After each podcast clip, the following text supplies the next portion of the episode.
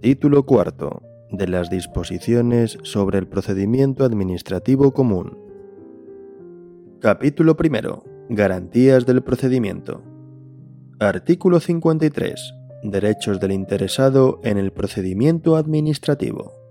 1. Además del resto de derechos previstos en esta ley, los interesados en un procedimiento administrativo tienen los siguientes derechos. A a conocer en cualquier momento el estado de la tramitación de los procedimientos en los que tengan la condición de interesados, el sentido del silencio administrativo que corresponda en caso de que la Administración no dicte ni notifique resolución expresa en plazo, el órgano competente para su instrucción en su caso y resolución y los actos de trámite dictados. Asimismo, también tendrán derecho a acceder y a obtener copia de los documentos contenidos en los citados procedimientos. Quienes se relacionen con las administraciones públicas a través de medios electrónicos tendrán derecho a consultar la información a la que se refiere el párrafo anterior en el punto de acceso general electrónico de la Administración que funcionará como un portal de acceso. Se entenderá cumplida la obligación de la Administración de facilitar copias de los documentos contenidos en los procedimientos mediante la puesta a disposición de las mismas en el punto de acceso general electrónico de la Administración competente o en las sedes electrónicas que correspondan.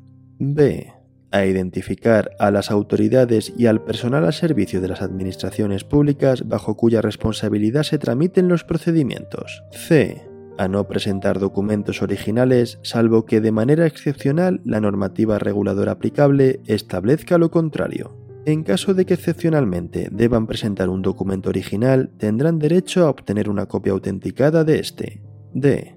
A no presentar datos y documentos no exigidos por las normas aplicables al procedimiento de que se trate, que ya se encuentren en poder de las administraciones públicas o que hayan sido elaborados por estas. E.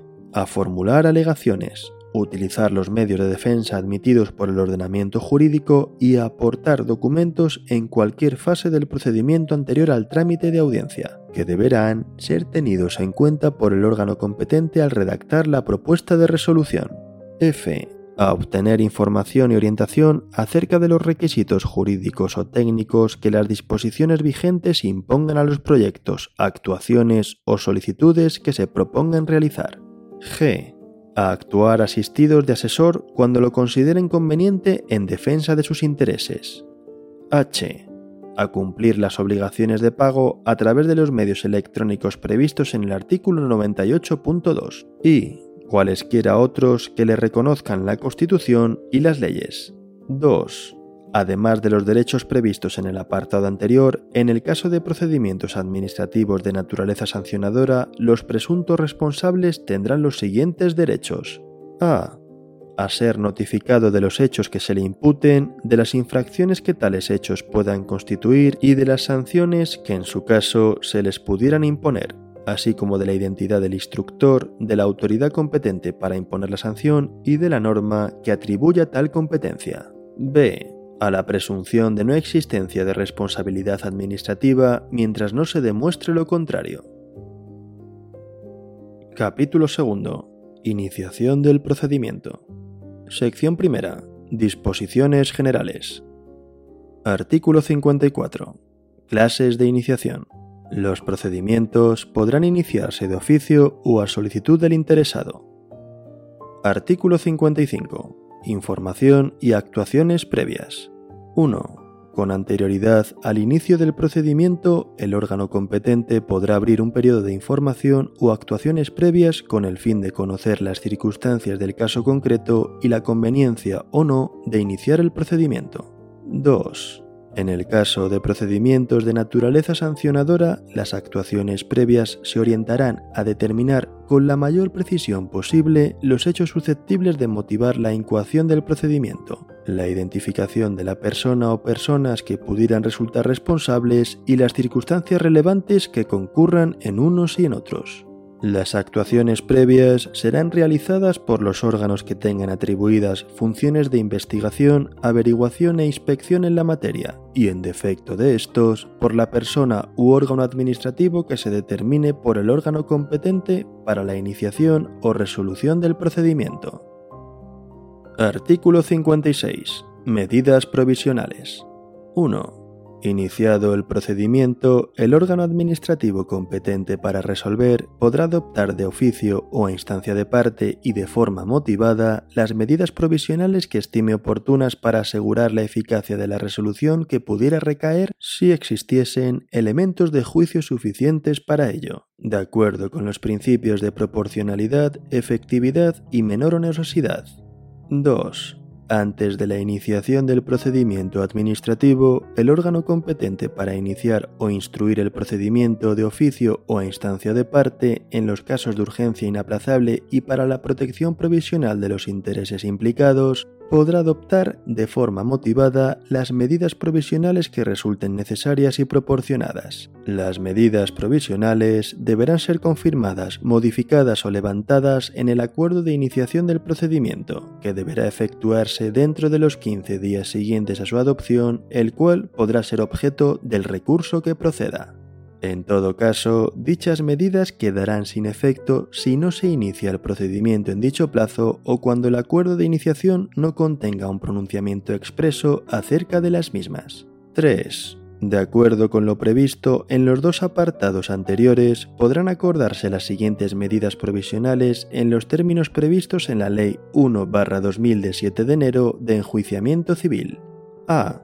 Suspensión temporal de actividades. B prestación de fianzas. C. Retirada o intervención de bienes productivos o suspensión temporal de servicios por razones de sanidad, higiene o seguridad, el cierre temporal del establecimiento por estas u otras causas previstas en la normativa reguladora aplicable. D. Embargo preventivo de bienes, rentas y cosas fungibles computables en metálico por aplicación de precios ciertos. E el depósito, retención o inmovilización de cosa mueble. F. La intervención y depósito de ingresos obtenidos mediante una actividad que se considere ilícita y cuya prohibición o cesación se pretenda. G. Consignación o constitución de depósito de las cantidades que se reclamen. H. La retención de ingresos a cuenta que deban abonar las administraciones públicas. I aquellas otras medidas que para la protección de los derechos de los interesados prevean expresamente las leyes o que se estimen necesarias para asegurar la efectividad de la resolución. 4. No se podrán adoptar medidas provisionales que puedan causar perjuicio de difícil o imposible reparación a los interesados o que impliquen violación de derechos amparados por las leyes.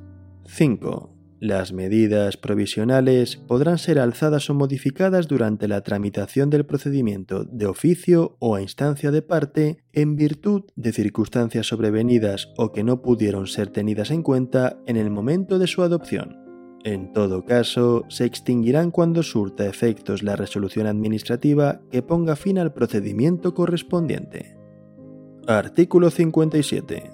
Acumulación el órgano administrativo que inicie o tramite un procedimiento, cualquiera que haya sido la forma de su iniciación, podrá disponer de oficio o a instancia de parte su acumulación a otros con los que guarde identidad sustancial o íntima conexión, siempre que sea el mismo órgano quien deba tramitar y resolver el procedimiento. Contra el acuerdo de acumulación no procederá recurso alguno. Sección segunda. Iniciación del procedimiento de oficio por la Administración. Artículo 58. Iniciación de oficio. Los procedimientos se iniciarán de oficio por acuerdo del órgano competente, bien por propia iniciativa o como consecuencia de orden superior a petición razonada de otros órganos o por denuncia. Artículo 59. Inicio del procedimiento a propia iniciativa se entiende por propia iniciativa la actuación derivada del conocimiento directo o indirecto de las circunstancias, conductas o hechos objeto del procedimiento por el órgano que tiene atribuida la competencia de iniciación. Artículo 60. Inicio del procedimiento como consecuencia de orden superior. 1. Se entiende por orden superior la emitida por un órgano administrativo superior jerárquico del competente para la iniciación del procedimiento. 2 en los procedimientos de naturaleza sancionadora, la orden expresará, en la medida de lo posible, la persona o personas presuntamente responsables, las conductas o hechos que pudieran constituir infracción administrativa y su tipificación, así como el lugar, la fecha, fechas o periodo de tiempo continuado en que los hechos se produjeron. Artículo 61. Inicio del procedimiento por petición razonada de otros órganos. 1. Se entiende por petición razonada la propuesta de iniciación del procedimiento formulada por cualquier órgano administrativo que no tiene competencia para iniciar el mismo y que ha tenido conocimiento de las circunstancias, conductas o hechos objetos del procedimiento, bien ocasionalmente o bien por tener atribuidas funciones de inspección, averiguación o investigación. 2 la petición no vincula al órgano competente para iniciar el procedimiento, si bien deberá comunicar al órgano que la hubiera formulado los motivos por los que en su caso no procede la iniciación. 3. En los procedimientos de naturaleza sancionadora, las peticiones deberán especificar en la medida de lo posible la persona o personas presuntamente responsables, las conductas o hechos que pudieran constituir infracción administrativa y su tipificación así como el lugar, la fecha, fechas o periodo de tiempo continuado en que los hechos se produjeron. 4. En los procedimientos de responsabilidad patrimonial, la petición deberá individualizar la lesión producida en una persona o grupos de personas, su relación de causalidad con el funcionamiento del servicio público, su evaluación económica si fuera posible y el momento en que la lesión efectivamente se produjo.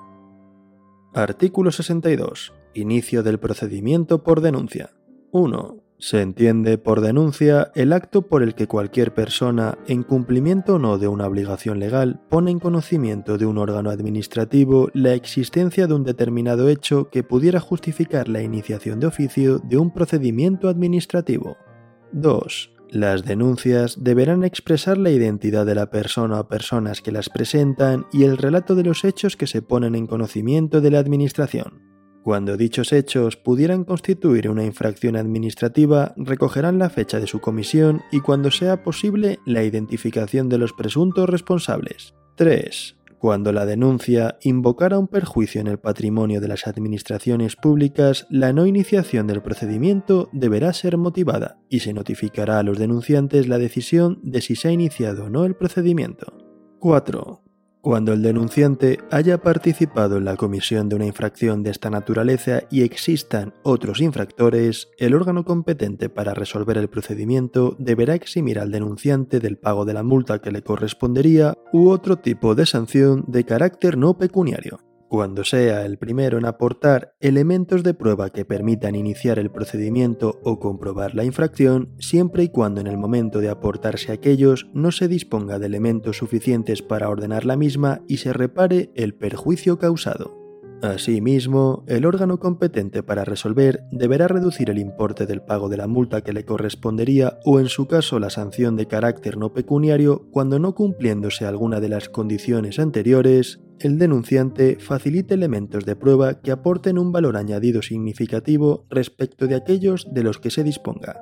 En ambos casos, será necesario que el denunciante cese en la participación de la infracción y no haya destruido elementos de prueba relacionados con el objeto de la denuncia. 5. La presentación de una denuncia no confiere por sí sola la condición de interesado en el procedimiento. Artículo 63. Especialidades en el inicio de los procedimientos de naturaleza sancionadora. 1. Los procedimientos de naturaleza sancionadora se iniciarán siempre de oficio por acuerdo del órgano competente y establecerán la debida separación entre la fase instructora y la sancionadora, que se encomendará a órganos distintos. Se considerará que un órgano es competente para iniciar el procedimiento cuando así lo determinen las normas reguladoras del mismo. 2. En ningún caso se podrá imponer una sanción sin que se haya tramitado el oportuno procedimiento. 3 no podrán iniciar nuevos procedimientos de carácter sancionador por hechos o conductas tipificadas como infracciones en cuya comisión el infractor persista de forma continuada en tanto no haya recaído una primera resolución sancionadora con carácter ejecutivo. Artículo 64. Acuerdo de iniciación en los procedimientos de naturaleza sancionadora. 1. El acuerdo de iniciación se comunicará al instructor del procedimiento con traslado de cuantas actuaciones existan al respecto y se notificará a los interesados entendiendo en todo caso por tal al inculpado.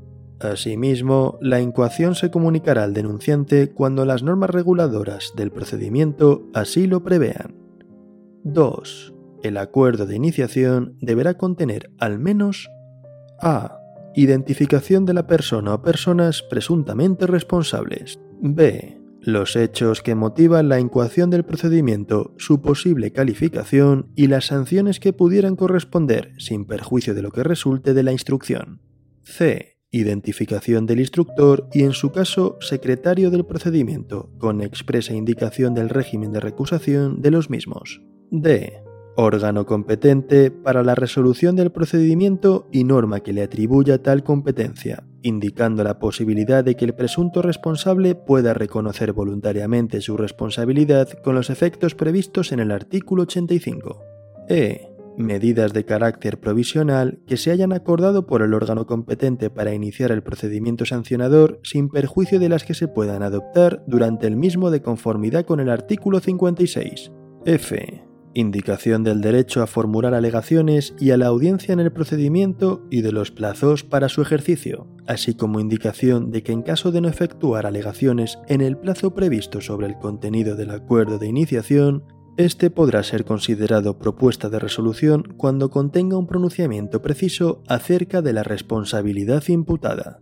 3 excepcionalmente cuando en el momento de dictar el acuerdo de iniciación no existan elementos suficientes para la calificación inicial de los hechos que motivan la incoación del procedimiento, la citada calificación podrá realizarse en una fase posterior mediante la elaboración de un pliego de cargos que deberá ser notificado a los interesados.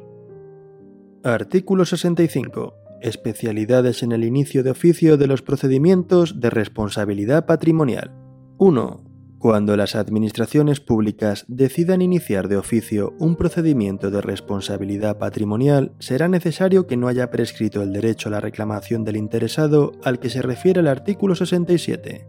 2. El acuerdo de iniciación del procedimiento se notificará a los particulares presuntamente lesionados concediéndoles un plazo de 10 días para que aporten cuantas alegaciones, documentos o información estimen conveniente a su derecho y propongan cuantas pruebas sean pertinentes para el reconocimiento del mismo.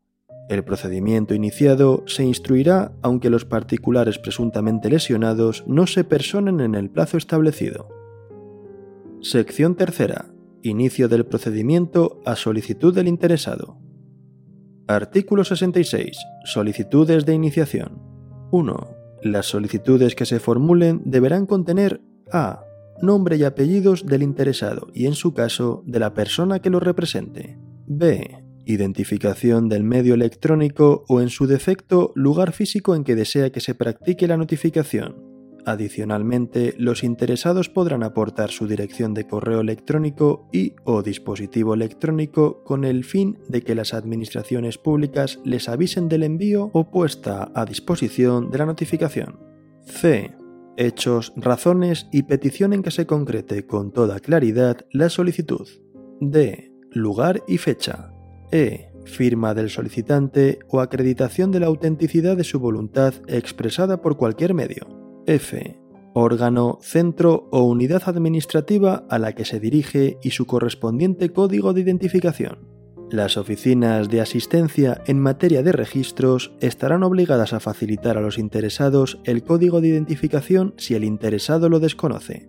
Asimismo, las administraciones públicas deberán mantener y actualizar en la sede electrónica correspondiente un listado con los códigos de identificación vigentes. 2 cuando las pretensiones correspondientes a una pluralidad de personas tengan un contenido y fundamento idéntico o sustancialmente similar, podrán ser formuladas en una única solicitud salvo que las normas reguladoras de los procedimientos específicos dispongan otra cosa.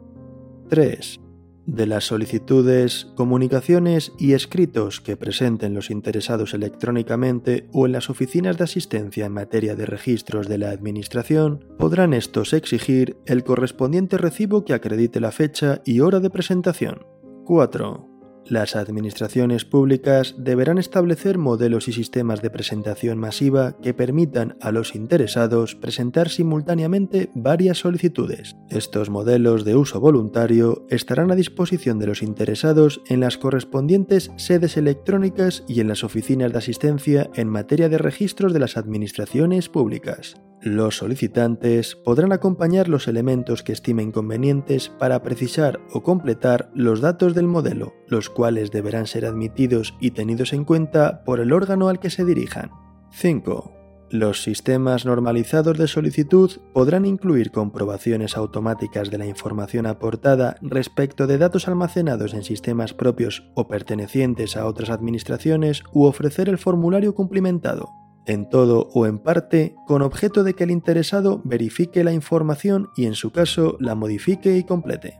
6. Cuando la Administración en un procedimiento concreto establezca expresamente modelos específicos de presentación de solicitudes, estos serán de uso obligatorio por los interesados.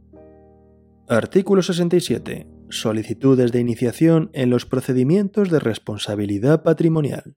1. Los interesados solo podrán solicitar el inicio de un procedimiento de responsabilidad patrimonial cuando no haya prescrito su derecho a reclamar.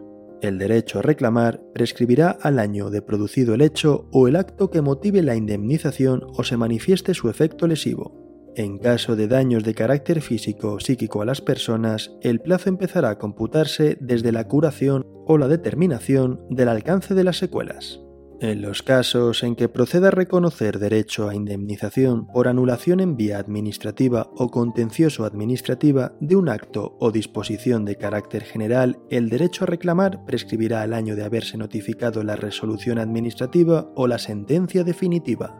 En los casos de responsabilidad patrimonial a que se refiere el artículo 32, apartados 4 y 5 de la Ley de Régimen Jurídico del Sector Público, el derecho a reclamar prescribirá al año de la publicación en el Boletín Oficial del Estado o en el Diario Oficial de la Unión Europea, según el caso de la sentencia que declare la inconstitucionalidad de la norma o su carácter contrario al derecho de la Unión Europea. 2. Además de lo previsto en el artículo 66, en la solicitud que realicen los interesados se deberán especificar las lesiones producidas, la presunta relación de causalidad entre estas y el funcionamiento del servicio público, la evaluación económica de la responsabilidad patrimonial si fuera posible y el momento en que la lesión efectivamente se produjo e irá acompañada de cuantas alegaciones, documentos e informaciones se estimen oportunos y de la proposición de prueba, concretando los medios de que pretenda valerse el reclamante. Artículo 68. Subsanación y mejora de la solicitud. 1. Si la solicitud de iniciación no reúne los requisitos que señala el artículo 66 y en su caso los que señala el artículo 67 u otros exigidos por la legislación específica aplicable, se requerirá al interesado para que, en un plazo de 10 días, subsane la falta o acompañe los documentos preceptivos con indicación de que si así no lo hiciere, se le tendrá por desistido de su petición previa resolución que deberá ser dictada en los términos previstos en el artículo 21. 2 Siempre que no se trate de procedimientos selectivos o de concurrencia competitiva, este plazo podrá ser ampliado prudencialmente hasta cinco días a petición del interesado o a iniciativa del órgano, cuando la aportación de los documentos requeridos presente dificultades especiales. 3.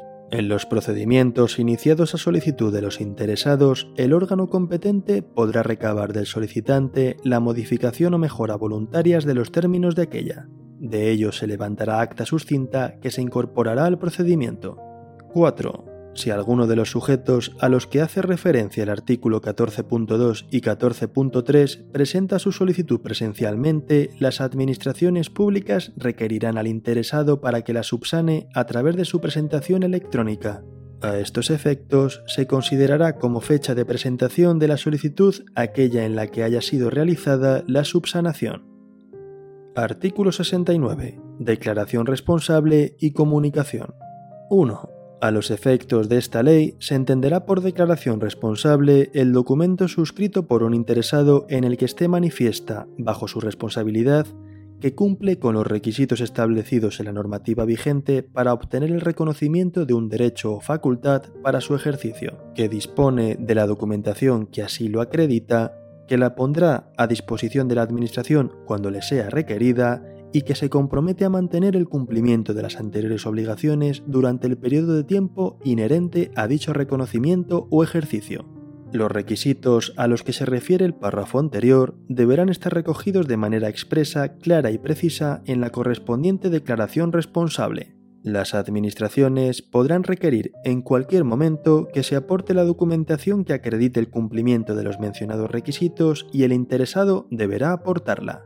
2. A los efectos de esta ley, se entenderá por comunicación aquel documento mediante el que los interesados ponen en conocimiento de la Administración Pública competente sus datos identificativos o cualquier otro dato relevante para el inicio de una actividad o el ejercicio de un derecho. 3. Las declaraciones responsables y las comunicaciones permitirán el reconocimiento o el ejercicio de un derecho o bien el inicio de una actividad, desde el día de su presentación, sin perjuicio de las facultades de comprobación, control e inspección que tengan atribuidas las administraciones públicas. No obstante lo dispuesto en el párrafo anterior, la comunicación podrá presentarse dentro de un plazo posterior al inicio de la actividad cuando la legislación correspondiente lo prevea expresamente. 4. La inexactitud, falsedad u omisión de carácter esencial de cualquier dato o información que se incorpore a una declaración responsable o a una comunicación o la no presentación ante la administración competente de la declaración responsable, la documentación que sea en su caso requerida para acreditar el cumplimiento de lo declarado o la comunicación determinará la imposibilidad de continuar con el ejercicio del derecho o actividad afectada desde el momento en que se tenga constancia de tales hechos sin perjuicio de las responsabilidades penales, civiles u administrativas a que hubiera lugar. Asimismo, la resolución de la Administración Pública que declare tales circunstancias podrá determinar la obligación del interesado de restituir la situación jurídica al momento previo al reconocimiento o al ejercicio del derecho o al inicio de la actividad correspondiente, así como la imposibilidad de instar un nuevo procedimiento con el mismo objeto durante un periodo de tiempo determinado por la ley, todo ello conforme a los términos establecidos en las normas sectoriales de aplicación. 5. Las administraciones públicas tendrán permanentemente publicados y actualizados modelos de declaración responsable y de comunicación fácilmente accesibles a los interesados. 6. Únicamente será exigible bien una declaración responsable, bien una comunicación para iniciar una misma actividad u obtener el reconocimiento de un mismo derecho o facultad para su ejercicio sin que sea posible la exigencia de ambas acumulativamente. Capítulo 3. Ordenación del procedimiento. Artículo 70. Expediente administrativo. 1. Se entiende por expediente administrativo el conjunto ordenado de documentos y actuaciones que sirven de antecedente y fundamento a la resolución administrativa, así como las diligencias encaminadas a ejecutarla. 2. Los expedientes tendrán formato electrónico y se formarán mediante la agregación ordenada de cuantos documentos, pruebas, dictámenes, informes, acuerdos, notificaciones y demás diligencias deban integrarlos, así como un índice numerado de todos los documentos que contenga cuando se remita. Asimismo, deberá constar en el expediente copia electrónica certificada de la resolución adoptada. 3 cuando en virtud de una norma sea preciso remitir el expediente electrónico, se hará de acuerdo con lo previsto en el Esquema Nacional de Interoperabilidad y en las correspondientes normas técnicas de interoperabilidad, y se enviará completo, foliado, autenticado y acompañado de un índice, asimismo autenticado de los documentos que contenga. La autenticación del citado índice garantizará la integridad e inmutabilidad del expediente electrónico generado desde el momento de su firma y permitirá su recuperación siempre que sea preciso, siendo admisible que un mismo documento forme parte de distintos expedientes electrónicos. 4 no formará parte del expediente administrativo la información que tenga en carácter auxiliar o de apoyo como la contenida en aplicaciones, ficheros y bases de datos informáticas, notas, borradores, opiniones, resúmenes, comunicaciones e informes internos o entre órganos o entidades administrativas, así como los juicios de valor emitidos por las administraciones públicas, salvo que se trate de informes preceptivos y facultativos solicitados antes de la resolución administrativa que ponga fin al procedimiento. Artículo 71. Impulso. 1. El procedimiento, sometido al principio de celeridad, se impulsará de oficio en todos sus trámites y a través de medios electrónicos, respetando los principios de transparencia y publicidad. 2. En el despacho de expedientes se guardará el orden riguroso de incoación en asuntos de homogénea naturaleza, salvo que por el titular de la unidad administrativa se dé orden motivada en contrario de la que quede constancia. El incumplimiento de lo dispuesto en el párrafo anterior dará lugar a la exigencia de responsabilidad disciplinaria del infractor y en su caso será causa de remoción del puesto de trabajo. 3.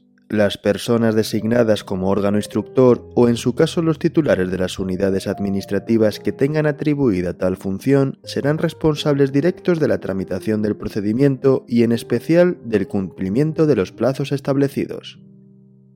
Artículo 72. Concentración de trámites. 1. De acuerdo con el principio de simplificación administrativa, se acordarán en un solo acto todos los trámites que por su naturaleza admitan un impulso simultáneo y no sea obligado su cumplimiento sucesivo. 2. Al solicitar los trámites que deban ser cumplidos por otros órganos, deberá consignarse en la comunicación cursada el plazo legal establecido al efecto. Artículo 73. Cumplimiento de trámites. 1. Los trámites que deban ser cumplimentados por los interesados deberán realizarse en el plazo de 10 días a partir del siguiente al de la notificación del correspondiente acto, salvo en el caso de que en la norma correspondiente se fije plazo distinto. 2. En cualquier momento del procedimiento, cuando la Administración considere que alguno de los actos de los interesados no reúne los requisitos necesarios, lo pondrá en conocimiento de su autor, concediéndole un plazo de 10 días para cumplimentarlo. 3. A los interesados que no cumplan lo dispuesto en los apartados anteriores se les podrá declarar decaídos en su derecho al trámite correspondiente. No obstante, se admitirá la actuación del interesado y producirá sus efectos legales si se produjera antes o dentro del día que se notifique la resolución en la que se tenga por transcurrido el plazo. Artículo 74. Cuestiones incidentales. Las cuestiones incidentales que se susciten en el procedimiento, incluso las que se refieran a la nulidad de actuaciones, no suspenderán la tramitación del mismo salvo la recusación. Capítulo 4. Instrucción del procedimiento. Sección primera. Disposiciones generales. Artículo 75. Actos de instrucción.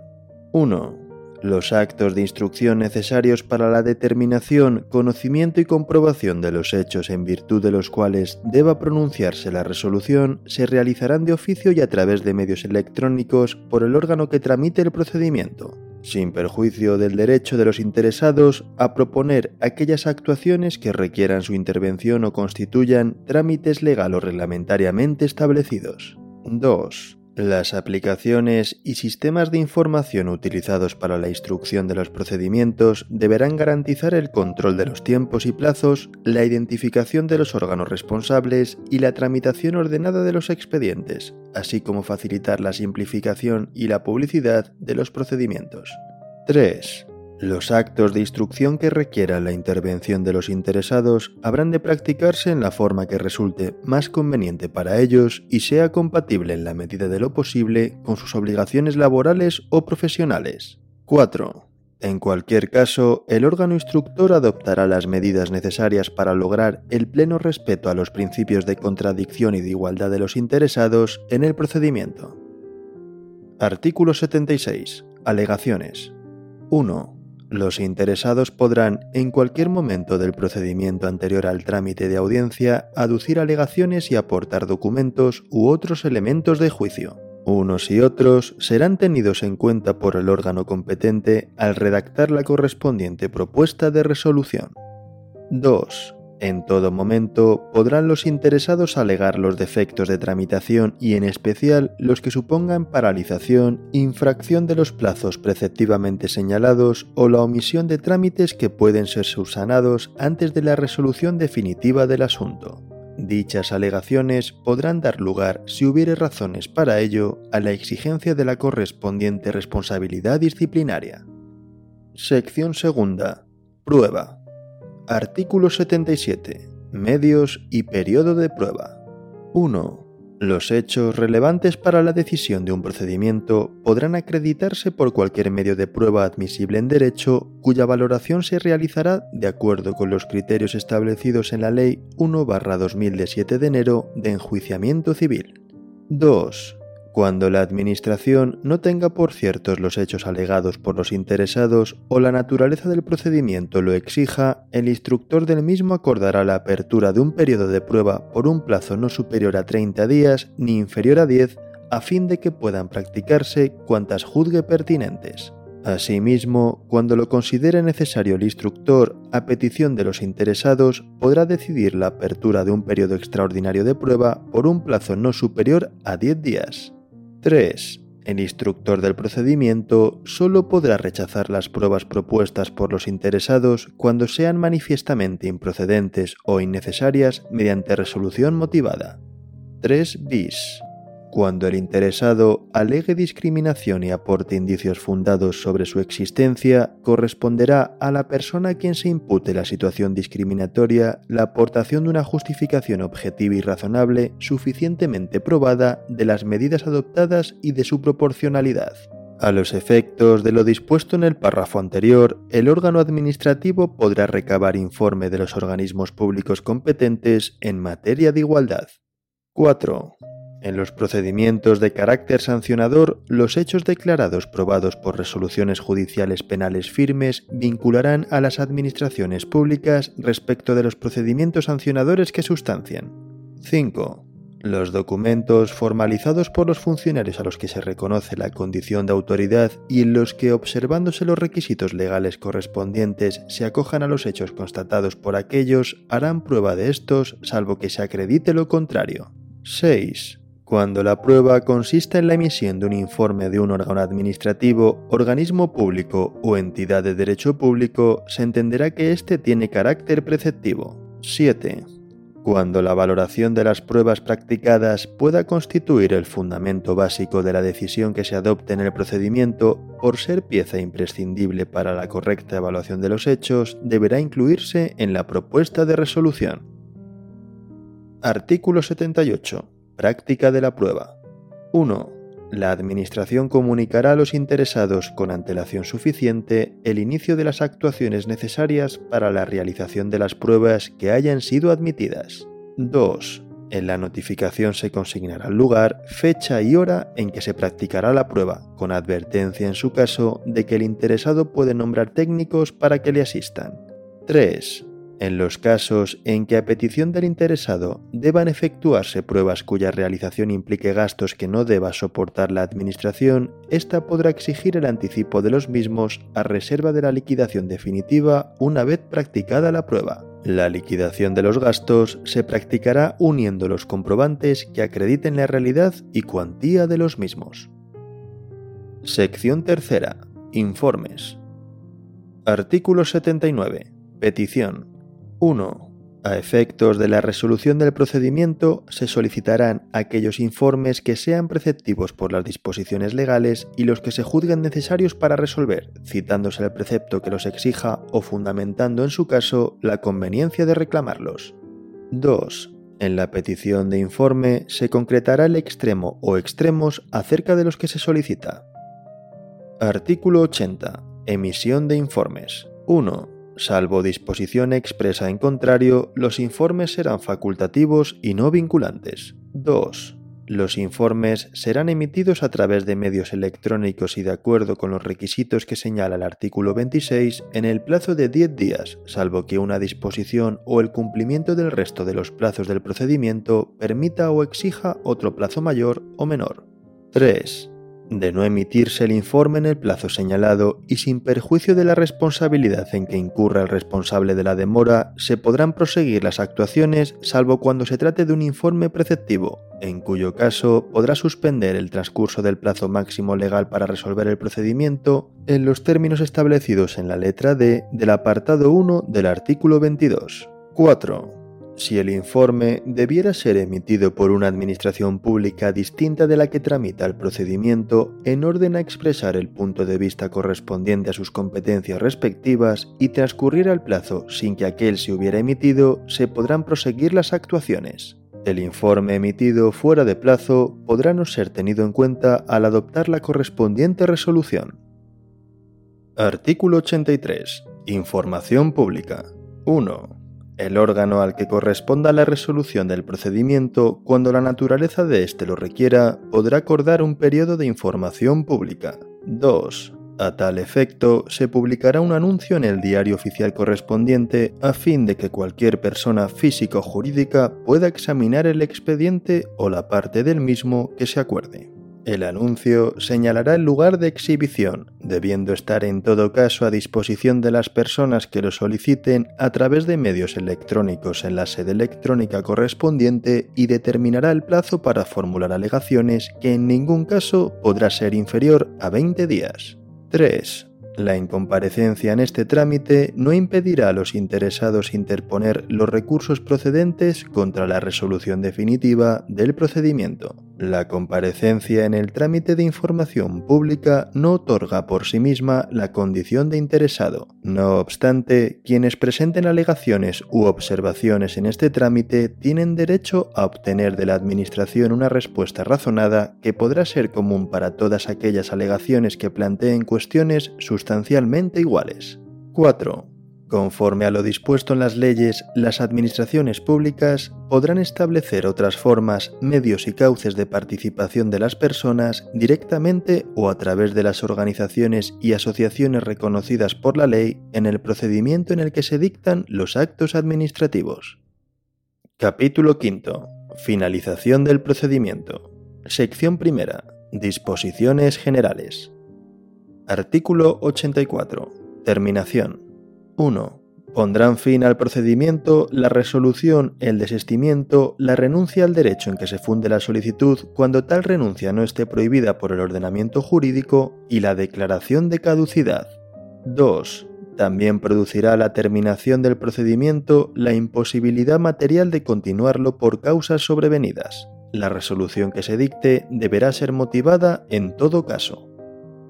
Artículo 85. Terminación de los procedimientos sancionadores. 1. Iniciado un procedimiento sancionador, si el infractor reconoce su responsabilidad, se podrá resolver el procedimiento con la imposición de la sanción que proceda. 2. Cuando la sanción tenga únicamente carácter pecuniario o bien quepa imponer una sanción pecuniaria y otra de carácter no pecuniario, pero se ha justificado la improcedencia de la segunda, el pago voluntario por el presunto responsable en cualquier momento a la resolución implicará la terminación del procedimiento, salvo en lo relativo a la reposición de la situación alterada o a la determinación de la indemnización por los daños y perjuicios causados por la comisión de la infracción.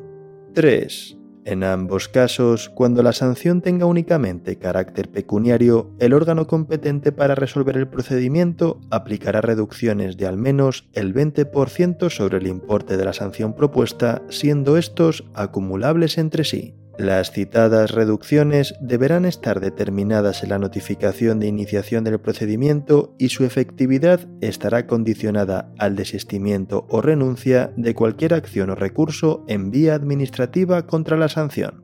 El porcentaje de reducción previsto en este apartado podrá ser incrementado reglamentariamente. Artículo 86. Terminación convencional. 1. Las administraciones públicas podrán celebrar acuerdos, pactos, convenios o contratos con personas tanto de derecho público como privado, siempre que no sean contrarios al ordenamiento jurídico ni versen sobre materias no susceptibles de transacción y tengan por objeto satisfacer el interés público que tienen encomendado, con el alcance, efectos y régimen jurídico específico que en su caso prevea la disposición que lo regule, pudiendo tales actos tener la consideración de finalizadores de los procedimientos administrativos o insertarse en los mismos con carácter previo, vinculante o no, a la resolución que les ponga fin. 2. Los citados instrumentos deberán establecer como contenido mínimo la identificación de las partes intervinientes, el ámbito personal, funcional y territorial y el plazo de vigencia, debiendo publicarse o no según su naturaleza y las personas a las que estuvieran destinados. 3. Requerirán, en todo caso, la aprobación expresa del Consejo de Ministros u órgano equivalente de las comunidades autónomas los acuerdos que versen sobre materias de la competencia directa de dicho órgano. 4. Los acuerdos que se suscriban no supondrán alteración de las competencias atribuidas a los órganos administrativos ni de las responsabilidades que correspondan a las autoridades y funcionarios relativas al funcionamiento de los servicios públicos. 5. En los casos de procedimientos de responsabilidad patrimonial, el acuerdo alcanzado entre las partes deberá fijar la cuantía y modo de indemnización de acuerdo con los criterios que para calcularla y abonarla establece el artículo 34 de la Ley de Régimen Jurídico del Sector Público. Sección segunda. Resolución. Artículo 87. Actuaciones complementarias. Antes de dictar resolución, el órgano competente para resolver podrá decidir, mediante acuerdo motivado, la realización de las actuaciones complementarias indispensables para resolver el procedimiento. No tendrán la consideración de actuaciones complementarias los informes que preceden inmediatamente a la resolución final del procedimiento. El acuerdo de realización de actuaciones complementarias se notificará a los interesados, concediéndoles un plazo de siete días para formular las alegaciones que tengan por pertinentes tras la finalización de las mismas. Las actuaciones complementarias deberán practicarse en un plazo no superior a 15 días. El plazo para resolver el procedimiento quedará suspendido hasta la terminación de las actuaciones complementarias. Artículo 88. Contenido. 1.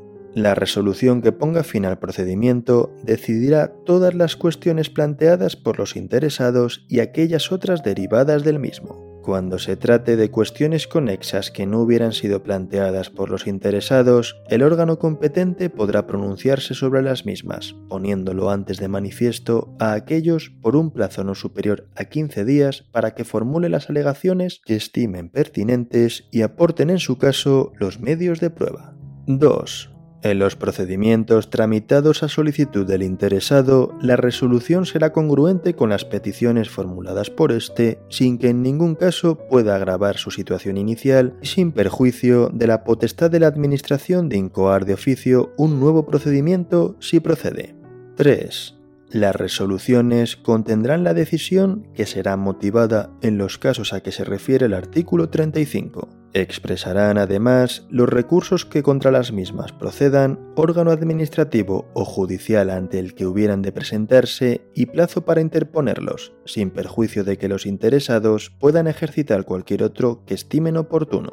4 sin perjuicio de la forma y lugar señalados por el interesado, para la práctica de las notificaciones, la resolución del procedimiento se dictará electrónicamente y garantizará la identidad del órgano competente, así como la autenticidad e integridad del documento que se formalice mediante el empleo de alguno de los instrumentos previstos en esta ley. 5.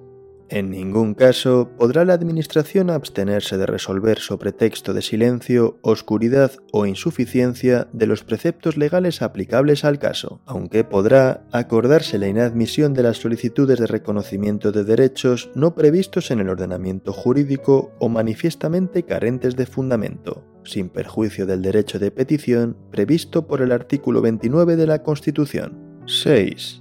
La aceptación de informes o dictámenes servirá de motivación a la resolución cuando se incorporen al texto de la misma. 7. Cuando la competencia para instruir y resolver un procedimiento no recaiga en un mismo órgano, será necesario que el instructor eleve al órgano competente para resolver una propuesta de resolución. En los procedimientos de carácter sancionador, la propuesta de resolución deberá ser notificada a los interesados en los términos previstos en el artículo siguiente. Artículo 89. Propuesta de resolución en los procedimientos de carácter sancionador. 1. El órgano instructor resolverá la finalización del procedimiento con archivo de las actuaciones sin que sea necesaria la formulación de la propuesta de resolución cuando en la instrucción del procedimiento se ponga de manifiesto que concurre alguna de las siguientes circunstancias. A. La inexistencia de los hechos que pudieran constituir la infracción. B cuando los hechos no resulten acreditados. C. Cuando los hechos probados no constituyan de modo manifiesto infracción administrativa. D. Cuando no exista o no se haya podido identificar a la persona o personas responsables o bien aparezcan exentos de responsabilidad. E. Cuando se concluyera en cualquier momento que ha prescrito la infracción. 2 En el caso de procedimientos de carácter sancionador, una vez concluida la instrucción del procedimiento, el órgano instructor formulará una propuesta de resolución que deberá ser notificada a los interesados. La propuesta de resolución deberá indicar la puesta de manifiesto del procedimiento y el plazo para formular alegaciones y presentar los documentos e informaciones que se estimen pertinentes. 3. En la propuesta de resolución se fijarán de forma motivada los hechos que se consideren probados y su exacta calificación jurídica. Se determinará la infracción que en su caso aquellos constituyan, la persona o personas responsables y la sanción que se proponga. La valoración de las pruebas practicadas, en especial aquellas que constituyan los fundamentos básicos de la decisión, así como las medidas provisionales que en su caso se hubieran adoptado. Cuando la instrucción concluya la inexistencia de infracción o responsabilidad y no se haga uso de la facultad prevista en el apartado primero, la propuesta declarará esa circunstancia. Artículo 90. Especialidades de la resolución en los procedimientos sancionadores. 1.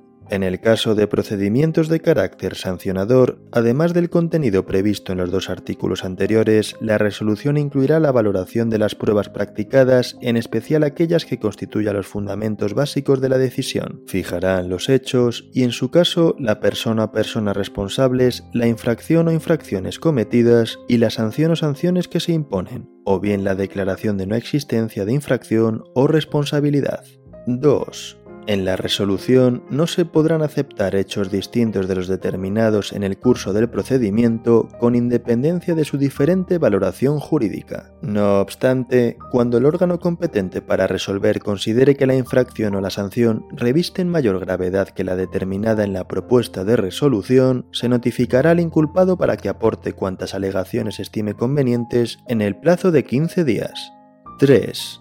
La resolución que ponga fin al procedimiento será ejecutiva cuando no quepa contra ella ningún recurso ordinario en vía administrativa, pudiendo adoptarse en la misma las disposiciones cautelares precisas para garantizar su eficacia en tanto no sea ejecutiva, y que podrán consistir en el mantenimiento de las medidas provisionales que en su caso se hubieran adoptado.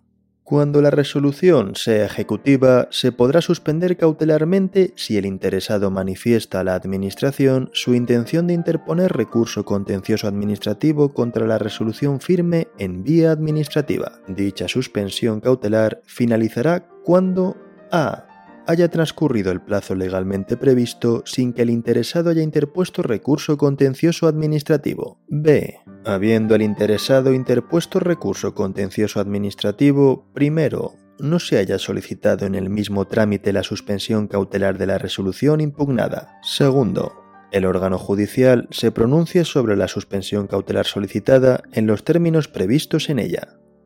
4 cuando las conductas sancionadas hubieran causado daños o perjuicios a las administraciones y la cuantía destinada a indemnizar estos daños no hubiera quedado determinada en el expediente, se fijará mediante un procedimiento complementario cuya resolución será inmediatamente ejecutiva. Este procedimiento será susceptible de terminación convencional, pero ni esta ni la aceptación por el infractor de la resolución que pudiera recaer implicarán el reconocimiento voluntario de su responsabilidad la resolución del procedimiento pondrá fin a la vía administrativa. Artículo 91. Especialidades de la resolución en los procedimientos en materia de responsabilidad patrimonial. 1. Una vez recibido en su caso el dictamen al que se refiere el artículo 81.2 o cuando éste no sea preceptivo una vez finalizado el trámite de audiencia, el órgano competente resolverá o se meterá la propuesta de acuerdo para su formalización por el interesado y por el órgano administrativo competente para suscribirlo. Cuando no se estimase procedente formalizar la propuesta de terminación convencional, el órgano competente resolverá en los términos previstos en el apartado siguiente. 2. Además de lo previsto en el artículo 88, en los casos de procedimientos de responsabilidad patrimonial será necesario que la resolución se pronuncie sobre la existencia o no de la relación de causalidad entre el funcionamiento del servicio público y la lesión producida, y en su caso sobre la valoración del daño causado, la cuantía y el modo de la indemnización cuando proceda, de acuerdo con los criterios que para calcularla y abonarla se establecen en el artículo 34 de la Ley de Régimen jurídico del sector público. 3. Transcurridos seis meses desde que se inició el procedimiento sin que haya recaído y se notifique resolución expresa o en su caso se haya formalizado el acuerdo, podrá entenderse que la resolución es contraria a la indemnización del particular. Artículo 92. Competencia para la resolución de los procedimientos de responsabilidad patrimonial. En el ámbito de la Administración General del Estado, los procedimientos de responsabilidad patrimonial se resolverán por el ministro respectivo o por el Consejo de Ministros en los casos del artículo 32.3 de la Ley de Régimen Jurídico del Sector Público o cuando una ley así lo disponga. En el ámbito autonómico y local, los procedimientos de responsabilidad patrimonial se resolverán por los órganos correspondientes de las comunidades autónomas o de las entidades que integran la administración local. En el caso de las entidades de derecho público, las normas que determinen su régimen jurídico podrán establecer los órganos a quien corresponde la resolución de los procedimientos de responsabilidad patrimonial. En su defecto, se aplicarán las normas previstas en este artículo. Sección tercera. Desestimiento y renuncia.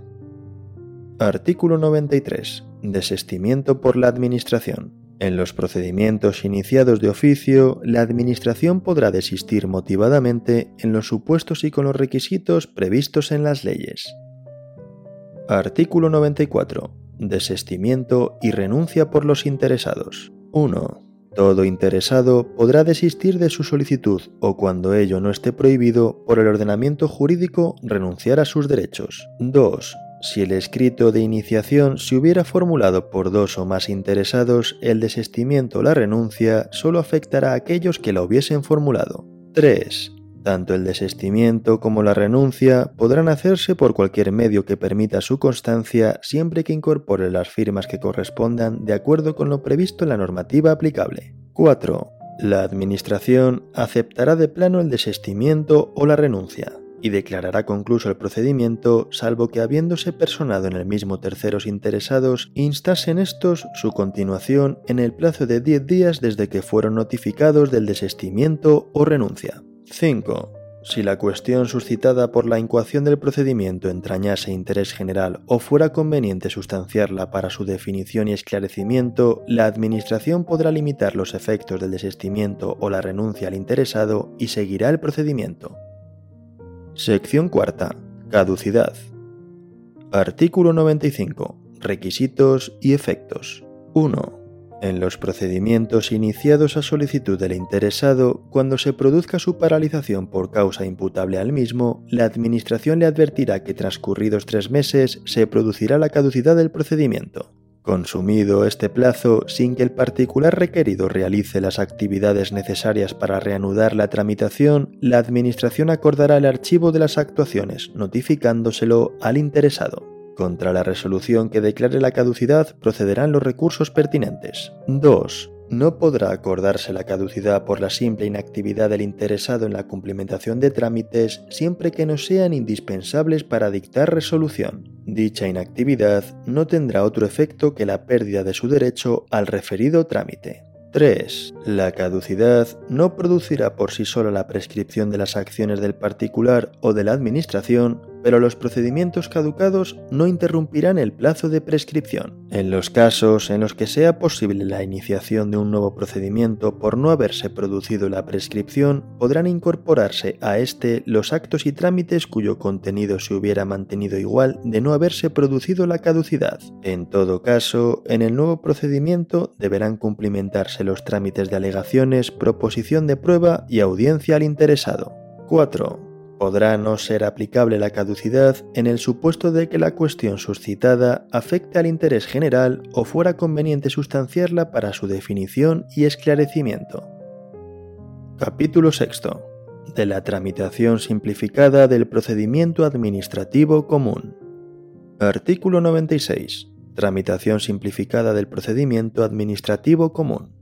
1 cuando razones de interés público o la falta de complejidad del procedimiento así lo aconsejen, las administraciones públicas podrán acordar de oficio o a solicitud del interesado la tramitación simplificada del procedimiento. En cualquier momento del procedimiento anterior a su resolución, el órgano competente para su tramitación podrá acordar continuar con arreglo a la tramitación ordinaria. 2 Cuando la Administración acuerde de oficio la tramitación simplificada del procedimiento, deberá notificarlo a los interesados. Si alguno de ellos manifestara su oposición expresa, la Administración deberá seguir la tramitación ordinaria.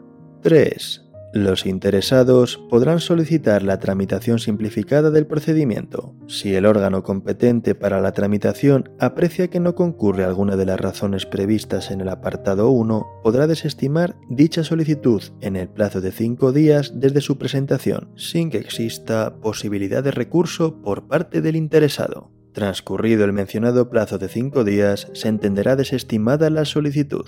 4. En el caso de procedimientos en materia de responsabilidad patrimonial de las administraciones públicas, si una vez iniciado el procedimiento administrativo el órgano competente para su tramitación considera inequívoca la relación de causalidad entre el funcionamiento del servicio público y la lesión, así como la valoración del daño y el cálculo de la cuantía de la indemnización, podrá acordar de oficio la suspensión del procedimiento general y la iniciación de un procedimiento simplificado. 5. En el caso de procedimientos de naturaleza sancionadora, se podrá adoptar la tramitación simplificada del procedimiento cuando el órgano competente para iniciar el procedimiento considere que, de acuerdo con lo previsto en su normativa reguladora, existen elementos de juicio suficientes para calificar la infracción como leve, sin que quepa la oposición expresa por parte del interesado prevista en el apartado 2. 6. Salvo que reste menos para su tramitación ordinaria, los procedimientos administrativos tramitados de manera simplificada deberán ser resueltos en 30 días, a contar desde el siguiente al que se notifique al interesado el acuerdo de tramitación simplificada del procedimiento y constarán únicamente de los siguientes trámites. A. Inicio del procedimiento de oficio o a solicitud del interesado. B. Subsanación de la solicitud presentada en su caso. C alegaciones formuladas al inicio del procedimiento durante el plazo de cinco días. D. Trámite de audiencia únicamente cuando la resolución vaya a ser desfavorable para el interesado. E. Informe del servicio jurídico cuando éste sea preceptivo. F. Informe del Consejo General del Poder Judicial cuando éste sea preceptivo. G dictamen del Consejo de Estado u órgano consultivo equivalente de la comunidad autónoma en los casos en que sea preceptivo. Desde que se solicite el dictamen al Consejo de Estado u órgano equivalente hasta que éste sea admitido, se producirá la suspensión automática del plazo para resolver. El órgano competente solicitará la emisión del dictamen en un plazo tal que permita cumplir el plazo de resolución del procedimiento. El dictamen podrá ser emitido en el plazo de 15 días si así lo solicita el órgano competente. En todo caso, en el expediente que se remita al Consejo de Estado u órgano consultivo equivalente se incluirá una propuesta de resolución cuando el dictamen sea contrario al fondo de la propuesta de resolución, con independencia de que se atienda o no a este criterio, el órgano competente para resolver acordará continuar el procedimiento con arreglo a la tramitación ordinaria, lo que se notificará a los interesados. En este caso, se entenderán convalidadas todas las actuaciones que se hubieran realizado durante la tramitación simplificada del procedimiento, a excepción del dictamen del Consejo de Estado u órgano consultivo equivalente. H. Resolución. 7. En el caso que un procedimiento exigiera la realización de un trámite no previsto en el apartado anterior, deberá ser tramitado de manera ordinaria. Capítulo 7. Ejecución. Artículo 97. Título. 1 las administraciones públicas no iniciarán ninguna actuación material de ejecución de resoluciones que limite derechos de los particulares sin que previamente haya sido adoptada la resolución que les sirva de fundamento jurídico. 2. El órgano que ordene un acto de ejecución material de resoluciones estará obligado a notificar al particular interesado la resolución que autorice la actuación administrativa. Artículo 98. Ejecutoriedad. 1. Los actos de las administraciones públicas sujetos al derecho administrativo serán inmediatamente ejecutivos salvo que a. se produzca la suspensión de la ejecución del acto, b.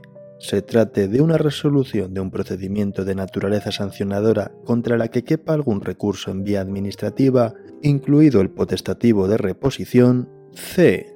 una disposición establezca lo contrario, d. se necesite aprobación o autorización superior. 2 cuando de una resolución administrativa o de cualquier otra forma de finalización del procedimiento administrativo prevista en esta ley nazca una obligación de pago derivada de una sanción pecuniaria, multa o cualquier otro derecho que haya de abonarse a la hacienda pública, éste se efectuará preferentemente salvo que se justifique la imposibilidad de hacerlo utilizando alguno de los medios electrónicos siguientes. A. Tarjeta de crédito y débito. B transferencia bancaria. C. Domiciliación bancaria. D. Cualesquiera otros que se autoricen por el órgano competente en materia de hacienda pública.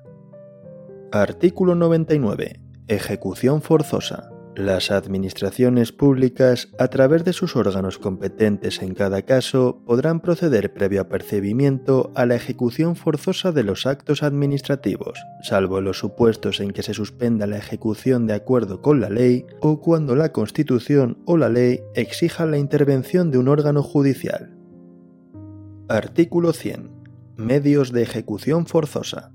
1. La ejecución forzosa por las administraciones públicas se efectuará respetando siempre el principio de proporcionalidad por los siguientes medios. A. Apremio sobre el patrimonio. B. Ejecución subsidiaria. C. Multa coercitiva. D. Compulsión sobre las personas. 2. Si fueran varios los medios de ejecución admisibles, se elegirá el menos restrictivo de la libertad individual. 3 si fuese necesario entrar en el domicilio del afectado o en los restantes lugares que requieran la autorización de su titular, las administraciones públicas deberán obtener el consentimiento del mismo o en su defecto la oportuna autorización judicial. Artículo 101. Apremio sobre el patrimonio.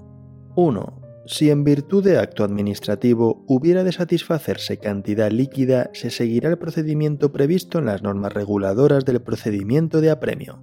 2. En cualquier caso, no podrá imponerse a los administrados una obligación pecuniaria que no estuviese establecida con arreglo a una norma de rango legal. Artículo 102. Ejecución subsidiaria. 1 Habrá lugar a la ejecución subsidiaria cuando se trate de actos que por no ser personalísimos puedan ser realizados por sujeto distinto del obligado. 2. En este caso, las administraciones públicas realizarán el acto por sí o a través de las personas que determinen a costa del obligado. 3. El importe de los gastos, daños y perjuicios se exigirá conforme a lo dispuesto en el artículo anterior. 4. Dicho importe podrá liquidarse de forma provisional y realizarse antes de la ejecución a reserva de la liquidación definitiva.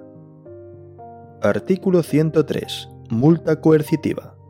1 cuando así lo autoricen las leyes y en la forma y cuantía que éstas determinen, las administraciones públicas pueden, para la ejecución de determinados actos, imponer multas coercitivas, reiteradas por lapsos de tiempo que sean suficientes para cumplir lo ordenado en los siguientes supuestos. A.